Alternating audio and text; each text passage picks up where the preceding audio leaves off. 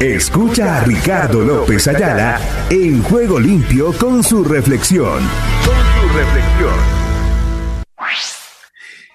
Y dice, fracaso.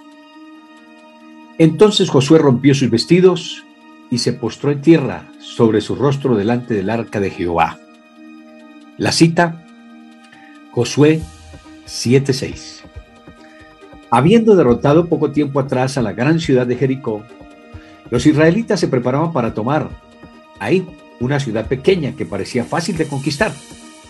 No obstante, los guerreros israelitas habían desobedecido a Dios y tenían más confianza de la debida en sus propias capacidades, como nos pasa casi siempre a nosotros, todos los humanos.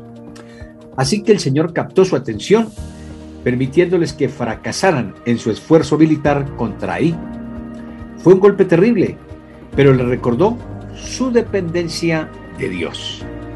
Por supuesto, hay una vasta diferencia entre fallar y ser un fracaso. Una persona se convierte en un fracaso solo si deja de esforzarse.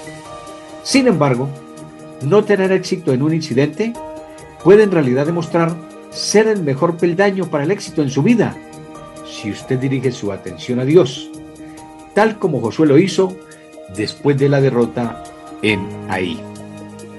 El fracaso de hoy puede en realidad servir para hacerle exitoso mañana, si está dispuesto a reconocer sus errores y aprender del Padre Celestial. Por eso, dé gracias a Dios por llamarle la atención, perdonarle y enseñarle a responder apropiadamente. Tenga seguridad de que al hacer esto, allá en el camino para victorias futuras.